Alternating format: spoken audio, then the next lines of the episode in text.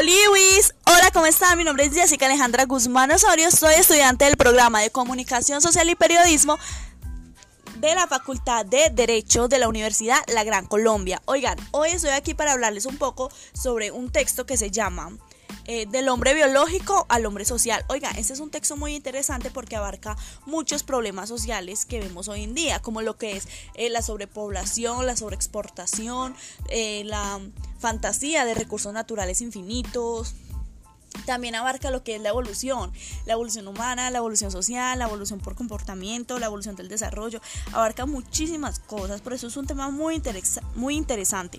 ¿Qué tal si hablamos un poquito más y nos centramos más en ese tema? Bueno, eh, Guillermina Yankelevich es el autor de este texto.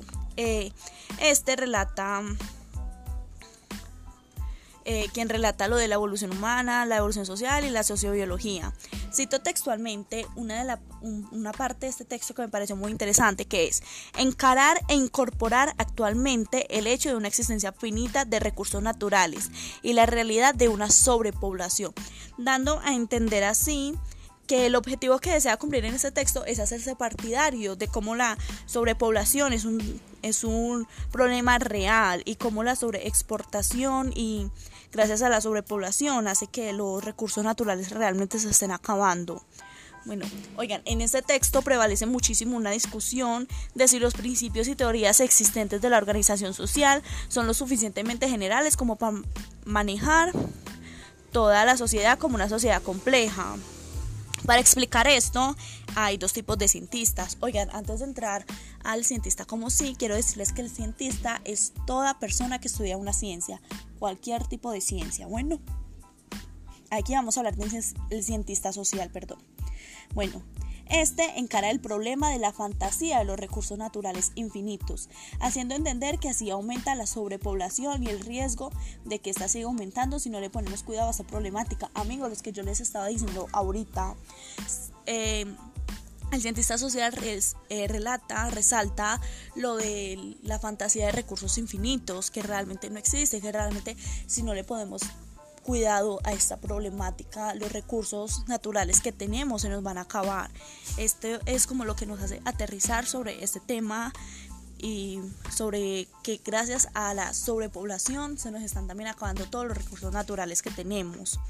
Otro de los cientistas es el cientista natural. Bueno, este se ha enfocado en el estudio del comportamiento humano, resaltando el comportamiento social.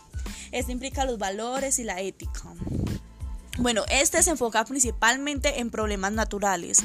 Ya, eso es como el cientista natural. Bueno, eh, el hombre está en una constante evolución del comportamiento social individual. Eh, una de las mayorías evoluciones del comportamiento social eh, son dos, que son la evolución del proceso de dominación y la evolución interrelaciones sociales. Eh, bueno, ¿qué tal si nos involucramos un poco así hablando del comportamiento humano individual?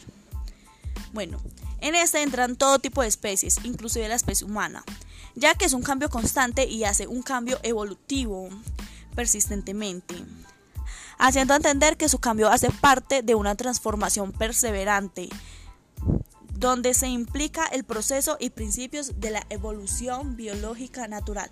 Amigos, Aquí habla sobre toda la evolución humana que tenemos, no solamente evolución humana, sino evolución animal, la verdad de que las especies estamos en un constante cambio, y siempre estamos evolucionando. Esto es lo que habla del comportamiento humano individual, que estamos evolucionando, sea para bien, para mal, pero evolucionamos. Bueno, también dice que evolucionamos filogenéticamente, haciendo entender a la parte de la biología evolutiva esto presenta una forma muy compleja de organización, haciendo que nuestro instinto se presente en diversas, en diversas adversidades de lo que presenta la vida natural. Otra de las evoluciones está la evolución del comportamiento social, que esta es la evolución del proceso de dominación.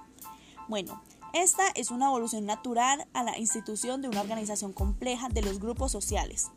Bueno, filogenéticamente avanzada, oigan, cabe aclarar que filogenéticamente habla de todos los estudios de una constante evolución. Bueno, bueno, pero no nos salgamos un poquito del tema.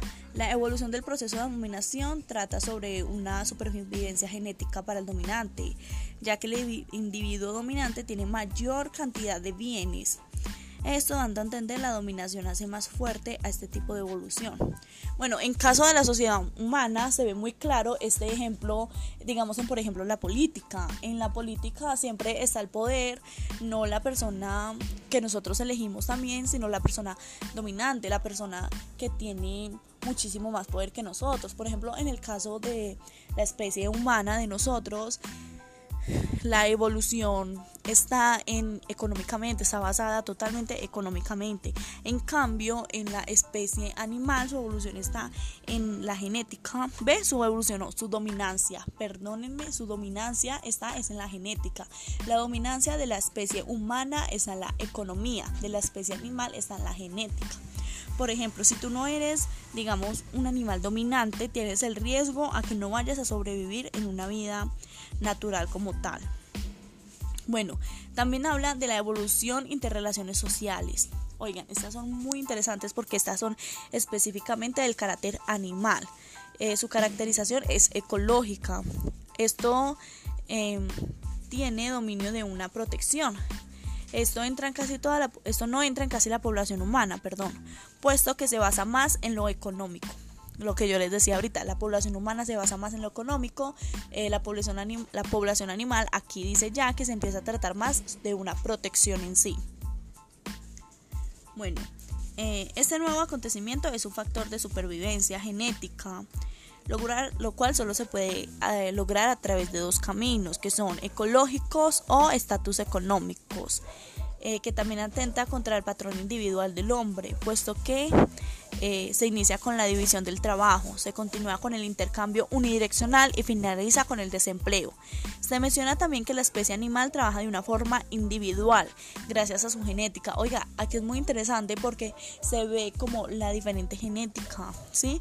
Como todos trabajamos dependiendo como de las diferencias, las diferencias de nuestra genética, de nuestras especies. Eh, entonces también dice que en caso tal de que el sistema falle, se pagará todo, en caso de los animales, se paga todo con la no supervivencia del individuo, como lo estaba diciendo yo ahorita.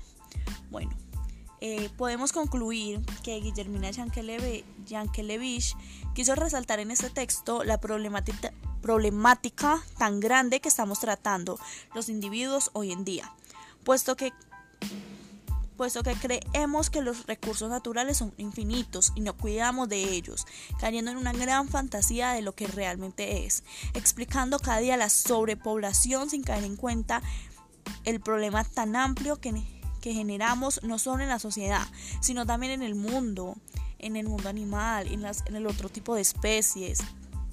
También estudia cada uno de los comportamientos del individuo, haciendo entender la problemática con base a ellos.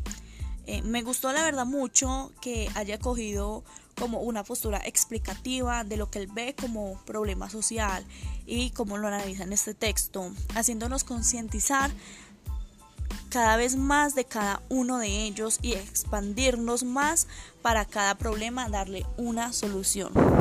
Bueno amigos, esto fue todo por el día de hoy. Espero que les haya quedado muy muy claro eh, la problemática social dependiendo de este texto del hombre biológico al hombre social.